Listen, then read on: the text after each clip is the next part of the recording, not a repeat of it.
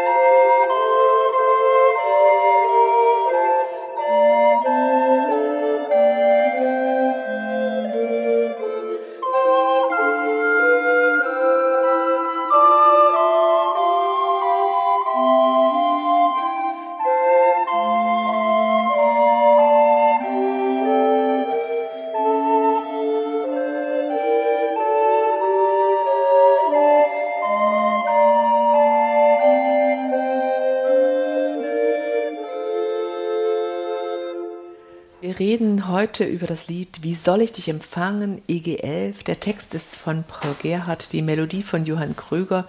Es ist vorgeschlagen für den ersten Advent als Wochenlied. Mein Name ist Martina Hagt, wie immer dabei beim Wochenlieder-Podcast und Katrin Mette, Pfarrerin bei der Ehrenamtsakademie.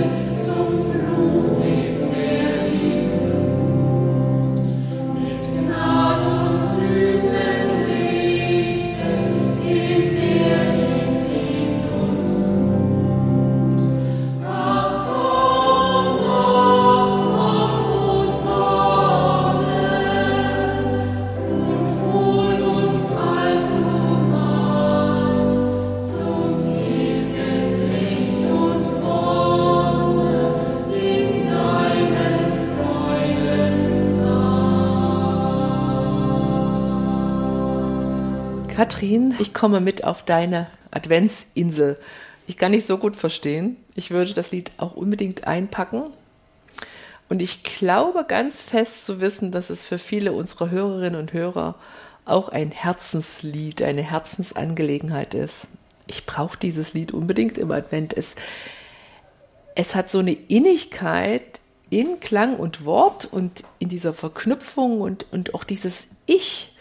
Ähm, wie soll ich dich empfangen? Das nimmt mich in so eine große Tiefe und Ruhe rein und gibt mir ein, ein gutes Gefühl, einen Grund im Advent anzukommen bei mir selber und bei Gott. Und irgendwie verbindet sich da auch immer wieder ähm, so Ereignisse aus meinem, aus meinem Leben, aus meiner Biografie mit dem, mit dem Lied und mit den Dingen, die mich beschäftigen. Das ist auch gefühlt nicht anders geworden. Ich habe das Lied eigentlich schon mit 20 genauso gemocht und gebraucht wie ich das jetzt beschreiben würde mit 50. Also irgendwie tröstet mich das auf eine ganz besonders ähnliche Weise und macht mich ruhig. Ich bin im Advent immer so äh, aufgekratzt und angegriffen und da passt das Lied wunderbar rein, weil da ist alles drin, finde ich. Sehnsucht, Trost, Schmerz, Staunen. Also ich würde sagen, das Lied ist irgendwie so vollständig. Und ich finde auch schön, es wird ja immer so hin und her geblendet zwischen biblischen Geschichten und biblischen Bildern und unserer Situation. Ja, und die Melodie ist ergreifend. Und mir geht's wie dir, das Lied hat auch so seinen Anker geschlagen in meinem Leben, auch schon lange. Ich könnte jetzt nicht sagen, mit sechs Jahren habe ich das das erste Mal bewusst wahrgenommen, aber mir geht's auch so, wie mhm. dir das gehört, so dazu. Und ich denke, ich werde das auch im Advent 2070, falls ich da noch lebe, noch mhm. singen. Ja, das mhm. ist, äh, das, das verbraucht sich nicht. Das wird, das wird bleiben, das Lied. Der Melodist unseres Liedes ist Johann Krüger. An Johann Krüger kommt man nicht vorbei, wenn man irgendetwas zum evangelischen Kirchenlied wissen möchte. Allein 18 Melodien oder Chorsätze von ihm stehen im Stammteil des evangelischen Gesangbuchs. Und schon zu Lebzeiten war Johann Krüger ein bekannter Komponist und Kirchenlieddichter.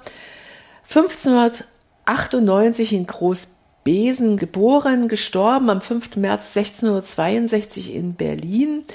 Also Großbesen, das liegt in der Nähe von Guben in der Niederlausitz, in einem Gebiet, wo Sorbisch und äh, Deutsch gesprochen wird. Es wird daher vermutet, dass Krüger sorbische Wurzeln hatte, aber ich habe gelesen, das ist nicht belegt, nicht sicher belegt. Sein Vater jedenfalls, Georg Krüger, war Gastwirt, seine Mutter Ulrike Pfarrerstochter.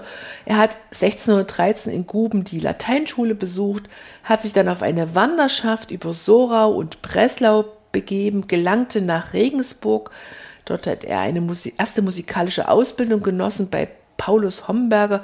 Das war auch ein streitbarer Protestant und Magister am Gymnasium Poetikum und Kantor ist dort also schon geprägt worden und auf seinen weiteren Wanderungen kam er 1615 nach Berlin, wo Krüger sich am Berlinischen Gymnasium zum Grauen Kloster auf das Theologiestudium vorbereitete. Er hat dann 1620 Theologie studiert, allerdings an der Universität in Wittenberg und sich musikalisch im Selbststudium weitergebildet. Von 1622 war er 40 Jahre lang Lehrer am Gymnasium zum Grauen Kloster und gleichzeitig Kantor der St. Nikolaikirche in Berlin und dort lernte er natürlich unseren Liedtexter Paul Gerhardt als Kollege kennen. Sie haben sich angefreundet. Krüger hat viel publiziert. Er ist der Schöpfer zahlreicher Konzertwerke und musikpädagogische Schriften. Wir sprachen darüber bereits in unseren Folgen zu dem Lied Nun jauchzet alle Frommen EG 9, Nun lasst uns Gott dem Herrn EG 320 und zu EG 324 Ich singe dir mit Herz und Mund. Paul Gerhard wurde am 22. März 1607 in Gräfenhainichen geboren. Er war das zweite von vier Kindern und es war auch eine Gastwirtsfamilie, in die er hineingeboren wurde. Das finde ich eine interessante Parallele zu Johann Krüger. Und auch seine Mutter, die Mutter von Paul Gerhard, war auch eine Pfarrerstochter, wie die Mutter von Johann Krüger. Ist das nicht mhm. verrückt? Ja. Er hat schon als Teenager seine Eltern verloren, später auch seinen großen Bruder Christian. Er war auf der Fürstenschule in Grimma fünf Jahre lang und in seinem Abschlusszeugnis wurde ihm Fleiß, Gehorsam und Talent bescheinigt. Er hat dann auch äh, in Wittenberg studiert, auch wie Johann Krüger, später allerdings erst 1628 Theologie und Philosophie. Und er war dann eine Zeit lang Hauslehrer beim Archidiakon Fleischhauer, um sein Studium zu finanzieren. Ja, Wittenberg, wenn du an das heutige Wittenberg denkst, Martina, was siehst du da vor dir? Also ich habe in letzter Zeit Wittenberg zweimal besucht. Die Stadt hat sich herausgeputzt seit dem Reformationsjubiläum. Ähm, die Wittenberger Altstadt ist wunderschön. Die Straßen sind schmal, teils noch mit Kopfsteinpflaster, prächtige Häuser, historisches Stadtzentrum. Man kann sich richtig vorstellen, wie das zu Luthers Zeiten ausgesehen hat. Es ist ja auch wenig zerstört worden im Krieg. Ja, und jetzt gibt es so viele lauschige Plätze und Restaurants und Cafés. Ähm, ich finde fast die Stadt natürlich voller Touristen. Die hat so ein südländisches Flair, so eine Leichtigkeit. Ich war natürlich auch bei schönem Wetter dort. Zu Paul Gerhards Zeiten war Wittenberg, denke ich, nicht so beschaulich.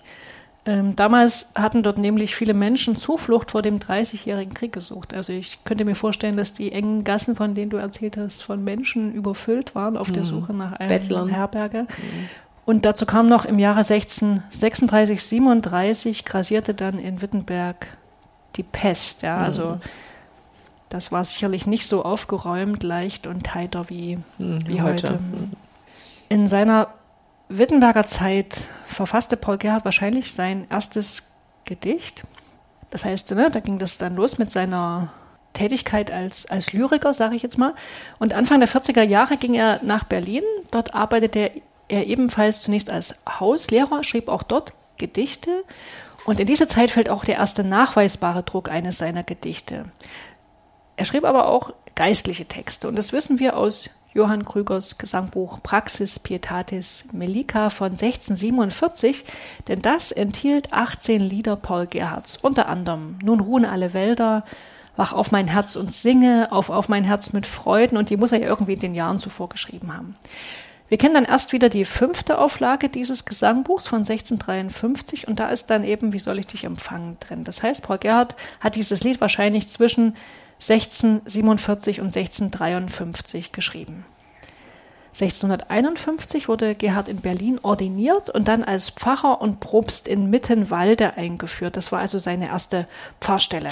Er hat 1655 die Anna Maria Berthold geheiratet. 1656 kam die erste Tochter zur Welt. Sie starb aber bereits ein halbes Jahr später und auch drei der anderen vier Kinder Gerhards starben. Nur der Sohn Paul hat seine Eltern überlebt. Paul Gerhard selber ist am 6. Juni 1676 gestorben mit 69 Jahren in Lübben und ist der größte und, wie ich finde, schönste evangelische Liederdichter auf der ganzen Welt. Große Worte. Ähm, wie von dir schon erwähnt, ist also in der fünften Auflage des berühmten Gesangbuchs Praxis Pietatis Mellica von Krüger diese Melodie erstmals erschienen, allerdings in F-Dur ohne Taktstriche mit einer halben am Anfang und es gab auch noch andere kleinere Unterschiede äh, zu der heute gebräuchlichen Melodiefassung. Ja, was macht diese Melodie aus? Sie zeichnet, so würde ich es beschreiben, einen großen Bogen oder eine große Welle, beginnt mit einem ersten Anlauf im ersten Teil. Da geht es erstmal so eine Quinte, nur so fünf Töne hoch und dann geht es wieder zurück zum Grundton.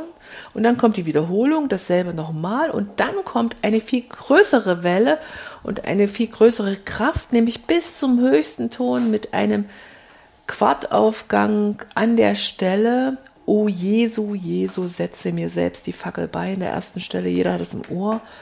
Der höchste Ton ähm, und dieser Mittelteil, der ist auch sehr markant. Einerseits eben diese hohe Lage, die dann eröffnet wird. Zweitens, jetzt kommen lange Notenwerte hintereinander. O Jesu, Jesu, setze und diese Melismen. Dann moduliert das auch noch. Das bleibt nicht mehr in der Tonart D-Dur, in der wir begonnen haben, sondern es bricht aus. Es kriegt eine neue Klangfarbe nach A-Dur. Das sieht man auch in den Vorzeichen. Also A-Dur hat ja ein Kreuz mehr als D-Dur. Und das ist alles super stimmig, dass an dieser Stelle diese Färbung eintritt und diese markanten Stellen, denn wir singen ja in der ersten Strophe dort, O Jesu, O Jesu, setze mir selbst die Fackel bei. Bei der dritten Strophe zum Beispiel singen wir, als mir das Reich genommen. Das ist ja der traurigste Punkt, wird hier zur, in der höchsten Lage gesungen, das ist auch sehr wirkungsvoll. Oder vierte Strophe, und hebst mich hoch zu Ehren. Siebte, er kommt, er kommt. Und bei der zehnten Strophe dieses Flehen dann, ach komm, ach komm. Also das, da ist wirklich Melodie und Text ganz, ganz stimmig. Und eigentlich ist die Melodie, so würde ich sagen, auch irgendwie ganz schlicht. Äh, die ist einfach und trotzdem hat sie eine, eine Leuchtkraft, sicher auch durch diese Modulation, aber durch ihre Schlichtheit. Naja, und zum Schluss sammelt sich alles wieder im Quintraum, in einem großen Abgesang, so einer großen ruhigen Welle, die an Land zurückführt und wir enden dann, ja, gut beim Grundton. Also diese Melodie hat eine natürliche Ruhe, vielleicht ist er auch meditativ und dieser kraftvolle emotionale Ausbruch in der Mitte, so würde ich es beschreiben. Übrigens ist, das, ist dieser Text nicht so ganz eindeutig mit dieser Melodie verbunden. Das ist erst im neuen evangelischen Gesangbuch so erschienen. Früher gab es andere Verbindungen, so wurde das Lied sehr gerne und das passt auch sehr gut auf die Melodie von O Haupt voll Blut und Wunden, EG 85 gesungen oder auf die Melodie vom Gesangbuchlied 523, Valet will ich dir geben. Und natürlich weltbekannt wurde die erste Strophe mit der Melodie O Haupt voll Blut und Wunden im, im Weihnachtsoratorium, im Choral Nummer 5. Also ich kann jetzt nicht sagen, dass die Krüger-Melodie die, die beste ist, das möchte ich gar nicht sagen es ist stimmig, die anderen Melodien, da passt auch sehr vieles. Überhaupt haben wirklich viele Komponisten diesem Andachtslied, jetzt egal mit welcher Melodie, ihre Wertschätzung erwiesen und Kompositionen dazu verfasst. Und inzwischen ist es auch ein ökumenisches Lied geworden und es hat viele, viele Übersetzungen erfahren.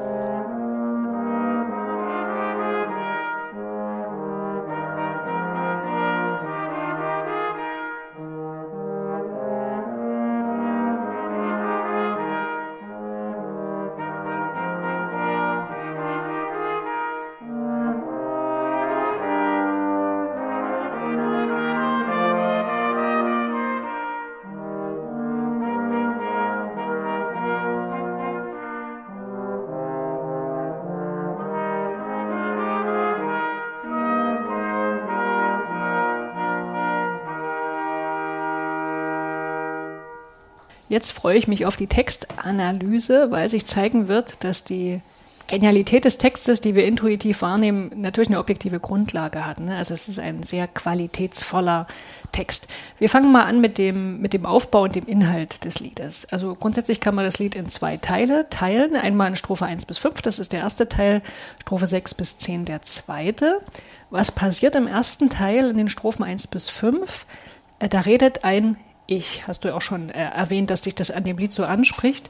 Und dieses Ich wendet sich direkt an Jesus in Form einer direkten Anrede. Es wendet sich an Jesus mit Fragen und einer Bitte und es werden Erfahrungen geschildert, die dieses, ich nenne es jetzt mal lyrische Ich, mit Jesus gemacht hat. Vielleicht so erstmal, das waren jetzt mehr so formale Beobachtungen. Mhm. Ne? Worum geht es aber inhaltlich? Also Strophe 1 beginnt eben mit dieser Frage nach nach der passenden adventlichen Empfangshaltung, würde ich es mal nennen. Wie soll mhm. ich dich empfangen? Und Strophe 2 gibt als Antwort äh, eigentlich durch das Singen von Psalmen macht sich das Ich, macht das Ich seine Seele für Jesus bereit. Das dürfte dir doch gefallen, Ja, Martine. das gefällt mir sehr gut. Ja, das Singen ist die angemessene adventliche Haltung. Strophe 3 und 4 werden dann eben Erfahrungen mit dem Heiland geschildert, Erfahrungen von Trost, Hilfe und Errettung. Als mir das Reich genommen, da Fried und Freude lacht, da bist du, mein Heil, kommen und hast mich froh gemacht. Strophe 3 oder Strophe 4. Ich lag in schweren Banden, du kommst und machst mich los. Ich stand in Spott und Schanden, du kommst und machst mich groß. Und da finde ich vor allen Dingen interessant, dieser zweimalige Wechsel vom Präteritum ins Präsens. Es müsste ich doch lag, eigentlich. Du kommst und machst mich los. Ja, ja, es müsste doch eigentlich heißen, ich lag in schweren Banden, du kamst und machst mich nee. los. Ne? Aber Gerhard formuliert, du kommst und machst mich los. Mhm. Ich kann mich darauf verlassen, dass das immer wieder passiert. So würde ich das mal deuten. Mhm. Das ist so eine Kleinigkeit, die eine ganz große Wirkung mhm. entfaltet. Mhm. Und Strophe 5 dann äh, ein theologischer Gedanke. Warum kommt Jesus denn zu mir? Es liegt am Geliebten lieben heißt es. Martina, kannst du mal die Strophe 5 vorlesen? Nichts, nichts hat dich getrieben zu mir vom Himmelszelt, als das geliebte Lieben, damit du alle Welt in ihre tausend Plagen und großen Jammerlast, die kein Mund kann aussagen, so fest umfangen hast. Jesus kommt aus Liebe.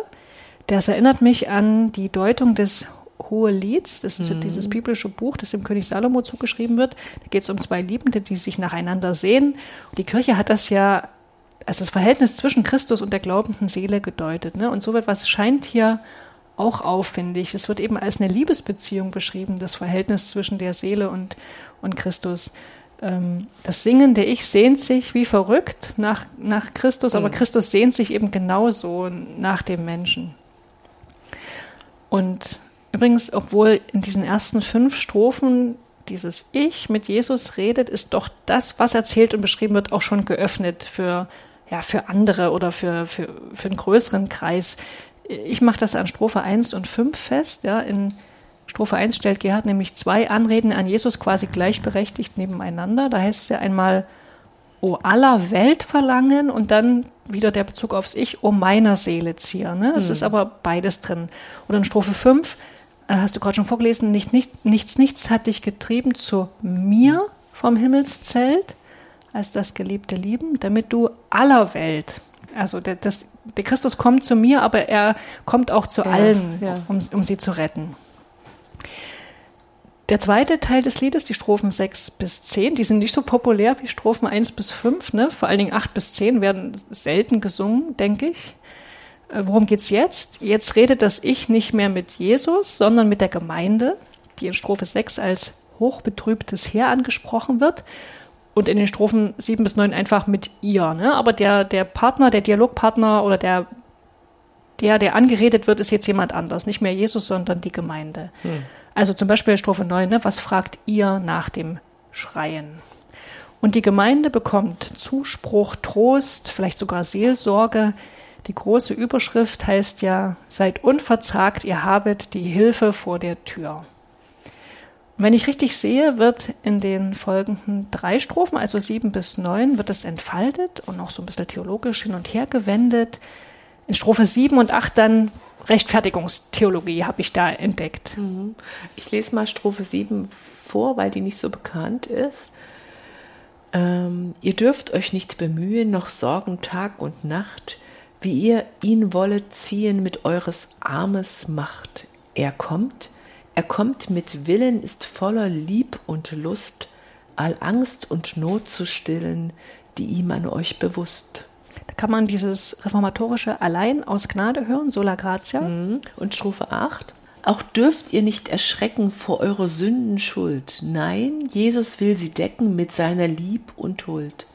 Er kommt, er kommt den Sündern zu Trost und wahrem Heil, schafft, dass bei Gottes Kindern verbleib ihr Erb und Teil. Hier geht es ganz traditionell um die Vorstellung, ne, dass unsere Sünden uns zu Gott in ein Schuldverhältnis mhm. setzen. Vor Gott sind wir schuldig, aber Jesu Liebe, und da kannst du auch gedanklich ergänzen, sein Tod, sein Sterben, verhilft uns dazu, dass diese Schuld nicht dauerhaft schädlich zwischen uns und Gott steht. Mhm. Strophe 9 spricht vom Krieg und das ist kein Wunder. Paul Gerhardt hat ja den 30-jährigen Krieg miterlebt. Was fragt ihr nach dem Schreien der Feind und ihrer Tück? Der Herr wird sie zerstreuen in einem Augenblick. Er kommt, er kommt, ein König, dem wahrlich alle Feind auf Erden viel zu wenig zum Widerstande seid. Übrigens ist dir bestimmt auch aufgefallen, dass diese drei Strophen gleich aufgebaut mhm. sind. Es gibt immer so eine Art Impuls an die mhm. Gemeinde. Ne? So ihr Frage. dürft nicht oder was mhm. fragt ihr? Und dann kommt ein Versprechen, die Zusage, er kommt, er kommt, gleich zweimal hintereinander. Ne? Ich glaube, das nennt man Anapha, wenn sich das so wiederholt. wiederholt ja. Mhm. Und Strophe 10, damit endet der zweite Teil und das ganze Lied. Bisher ging es ja darum, dass Christus jetzt kommt für die Singenden und nun schaut die letzte Strophe auf das zukünftige Kommen Christi zum Weltgericht. Und das hat, dieses Weltgericht, einen doppelten Ausgang. Für die einen wird es nicht gut ausgehen, aber für die, die Jesus lieben und suchen, schon. Und dann endet das Ganze in einem wieder sehr emotionalen Sehnsuchtsruf. Ach komm, ach komm, o Sonne, und hol uns allzumal zum ewigen Licht und Wonne in deinen Freudensaal. Da schließt sich auch nochmal der Kreis zur ersten Strophe. Ne? Da hatten wir das Lichtmotiv mit der Fackel. Jesus setzt mir selbst die Fackel bei und hier kommt jetzt die Sonne. Ne? So das, da schließt sich der Kreis sozusagen. Ja, das ist ein schönes Bild. Bei dem Freudensaal entsteht bei mir gleich so, so einem festlichen, mit, mit Kerzen und Fackeln beleuchteten ähm, Raum, in so, einem, in so einer Burg mit, mit, mit köstlichen Speisen irgendwie. Das ist gut. Ich möchte gerne noch ein bisschen die Qualität, den Reichtum des Textes aufschlüsseln, was da noch alles so drin steckt. Also zum Beispiel stecken eine Reihe von biblischen Anspielungen drin. Ja, also in Strophe 1 spielt Gerhard auf das Gleichnis von den zehn jungen Frauen mhm. an mit dem Hochzeitszug. Ja, ja, die nicht genug Brennmaterial mit haben. Ne? Mhm. Ähm, das ist ja auch so ein Gleichnis, jedenfalls äh, in einer in einer Deutung dafür, wie man vorbereitet ist auf das Kommen Jesu. Passt also total gut zum, zum Inhalt mhm. des Liedes. Und aber mit der interessanten Wendung, Jesu bittet, dass ich setze mir selbst die Fackel bei, ja. Also selbst wenn wir dumm sind und wenn wir zu den törichten Jungfrauen gehören, die nicht genug mitgenommen haben, mhm. nicht genug Brennmaterial, mhm.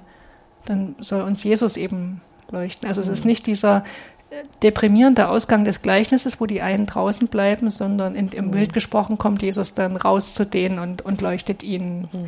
leuchtet ihnen heim. Ja, Strophe 2. Ja, vielleicht Einzug in Jerusalem, ja. die Palmen, da den Weg säumen. Genau. Das Evangelium im ersten Advent. Dann in Strophe 8 diese paulinische Vorstellung, dass uns Gott als seine Kinder und Erben annimmt und einsetzt. Also er kommt, er kommt den Sündern zu Trost und wahrem Heil, schafft, dass bei Gottes Kindern verbleib ihr Erb und Teil. Also diese, diese mhm. Vorstellung hat eben auch eine biblische Grundlage im Galaterbrief, im Römerbrief zum Beispiel. Und dann in Strophe 10 ähm, wird die Offenbarung zitiert. Das Weltgerichte. Ja, und auch dieses, ähm, die Offenbarung endet ja in den letzten Versen steht, steht ja da, es spricht ja dies bezeugt, ja, ich komme bald, Amen, komm, Herr Jesu. Ne? Und dieses ist hier aufgenommen in dem mhm. Lied, ach komm, ach komm, o Sonne, und hol uns allzumal in deinen Freudensaal. Äh, wie immer in seinen Texten setzt Gerhard auch lyrische Stilmittel gekonnt und reich ein. Interjektion zum Beispiel das O in der ersten und letzten Strophe, das Ach in Strophe 10, das schafft mhm. auch gleich so eine emotionale mhm. äh, Situation. Wir haben Merismen in fast jeder Strophe, also Kund und Wissend, Lob und Preis, Fried und Freude, Spott und Schanden. Strophe 6, Kram und Schmerze, labet und tröstet. Strophe, Strophe 7, Lieb und Lust, Angst und Not. Ja, man findet wirklich viel. Ja, in Strophe 8, Erb und Teil. Strophe 9, da gibt es nichts, aber in Strophe 10 Licht und Wonne. Ja, mhm. und das waren jetzt gar nicht alle, die wir genannt haben. Ja. Wir haben Stabreime oder man spricht auch genau Alliteration, ne? Fried und Freude oder großes Gut. Oder Strophe 4, hebst mich hoch, hochbetrübtes Heer. In Strophe 6. 6 ja. Mhm. Und wir haben auch so, so Worthäufungen, die sich wie ein Netz über den ganzen Text spannen. Also zum Beispiel das Wort kommen kommt ganz, ganz häufig in, dem, mhm. in, in ganz vielen Strophen vor. Ich finde, das Lied wimmelt vor wundervollen Sprachbildern und Metaphern, ja, das grünende Herz in Strophe 2, das Reich, in dem Fried und Freude lachen in Strophe 3 oder die im Leid wie in einer Pfütze oder einem Gefängnis sitzenden Leib und Seele in Strophe, Strophe 3. Ja, das ist auch für Kinder schön, diese Bilder, diese Sprachbilder, diese Metapher. Äh, wie singen wir das Lied? Ich finde, man kann es sehr schön mit Kindern auch singen. Erste, zweite und vielleicht auch vierte Strophe. Ich würde jetzt vielleicht nicht die letzten Strophen mit Kindern singen, aber ähm, man kann ins Gespräch kommen. Wie versteht ihr das? Ähm, auf jeden Fall sollte man dieses Lied oft singen und es wird ja auch oft gesungen. Es wird sehr gerne angesteckt, rausgesucht in den Adventsgottesdiensten. Es eignet sich aber auch für eine persönliche Andacht zu Hause. Vielleicht so wie man ein Ritual hat, am Abend noch ein Abendlied zu singen, der Mond ist aufgegangen, so könnte man vielleicht in der Adventszeit mm, das Lied immer mal wählen, so als persönliches Abendritual, was einen durch den Dezember, durch den dunklen Dezember begleitet. Es ist sehr beliebt. Das hatten wir schon mehrfach jetzt gesagt. Und bei YouTube, wenn ich das mal sagen darf, ich habe einfach mal eingegeben, wie soll ich dich empfangen? Ich bin da mal so ein bisschen runtergescrollt auf dem Rechner und habe wirklich gesehen, vom Rap über irgendeine Pop-Gospel-Fassung. Es gibt alles und es gibt so viele Leute, die sagen, diese Lied ist mir wichtig, ich stelle diese Einspielung zur Verfügung, ich möchte, dass die Welt dran teilhat. Also das unterstreicht nochmal die Popularität dieses Liedes. Nun haben wir ja zehn Strophen und da steht man als liturgischer Leitung vor Ja, der Aufgabe auswählen? auszusuchen. Ich gebe mal meine definitive Strophenempfehlung. Ja, Also man könnte sich entscheiden, nur den ersten Teil des Liedes zu singen. Das wären die Strophen 1 bis 5.